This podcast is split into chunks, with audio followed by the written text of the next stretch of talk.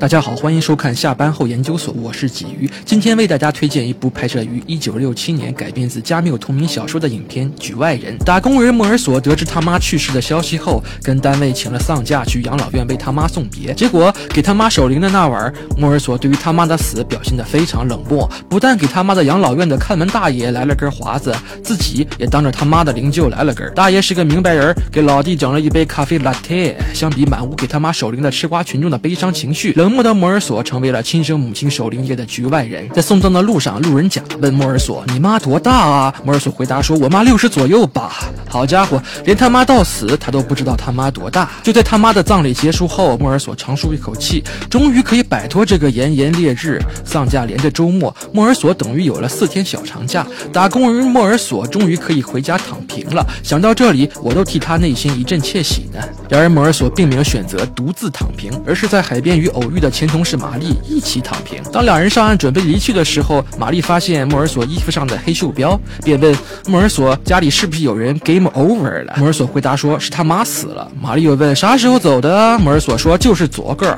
玛丽虽然觉得怪怪的，但是当晚还是与莫尔索看了场喜剧电影，之后还为爱情鼓了掌。莫尔索回到了公司，依旧过着打工人的搬砖日子。好在当时没有九九六，按时下班的莫尔索到邻居联盟那里唠嗑。好一个莫尔索前。今天刚刚死了吗？马上爱情友情两开花。然而事情并没有那么简单。文盲雷蒙希望莫尔索为他代笔，给自己的前女友写一封情书。莫尔索于是 say no，帮你整。第二天，莫尔索在码头遭遇玛丽的灵魂拷问：“你会与我结婚吗？”莫尔索的回答很简单粗暴：“你想结就结喽。”他与玛丽回到公寓，正要一番云雨，却听到楼上传来了女人的哭闹声。原来雷蒙利用他代笔写的情书，把前女友骗到公寓进行凌辱。幸亏街上的阿 Sir 及时介入，前女友这才逃过一劫。很快，渣男雷蒙发现自己被前女友的兄弟盯上，于是提议莫尔索与玛丽一同到海边的一个朋友的木屋那里共度周末。说是过周末，其实就是避风头。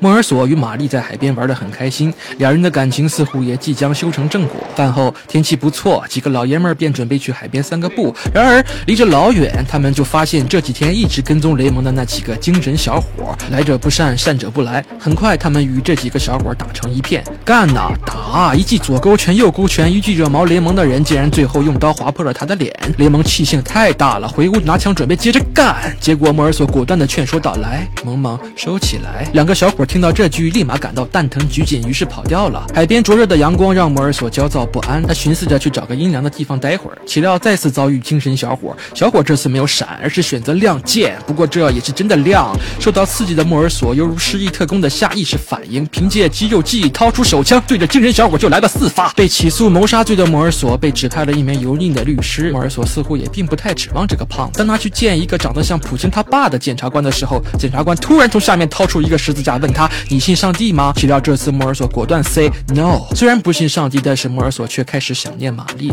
楚楚可怜的玛丽来监狱探望莫尔索，原本期望与莫尔索携手走进婚姻的坟墓，没想到蔫儿吧唧的莫尔索竟然选择通过杀人的这种方式先走进了坟墓。被关押了五个月的摩尔索在监狱里度日如年，最后终于迎来了庭审的日子。法官问摩尔索为啥带着枪直奔案发地，摩尔索说纯属偶然。这位长得像普京他爸的检察官激动地反驳说，神经的摩尔索就是带着武器去蓄意谋杀那个精神小伙的。随后法官当庭宣布，我饿了，先吃饭，吃完再接着审。第二次开庭，很多证人开始描述摩尔索在母亲葬礼上的冷漠表现，不但在守灵夜抽华子喝星巴克，竟然还在第二天跟女人滚了床单。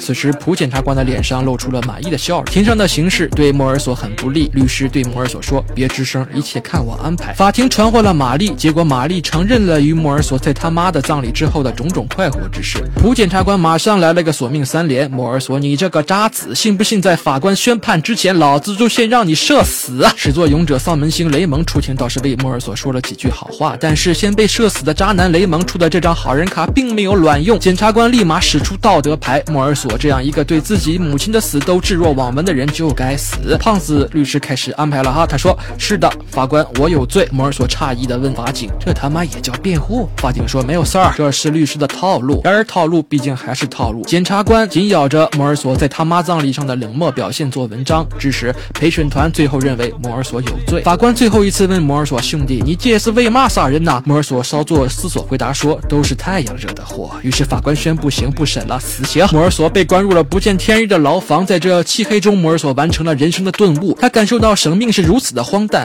反正都是要死，将来死，现在死，都是一样的。这时，神父进来了。神父说：“来，儿子叫一声爸爸，爸爸会让帝哥宽恕你。”摩尔索并不惯神父毛病：“你他妈本来就不是我的客户，凭什么要我喊你爸？”在最后的日子里，摩尔索领悟到这个世界就像他这个局外人一样荒谬。他觉得自己的曾经是幸福的，现在仍然是幸福的。最后他说：“为了不感到自己属于异类，我期望处决我的那天天有很多人前来看热闹，他们都向我发出仇恨的喊声。”好的，本期局外人的故事就分享到这里，欢迎点击订阅下班后研究所，我们下期再见。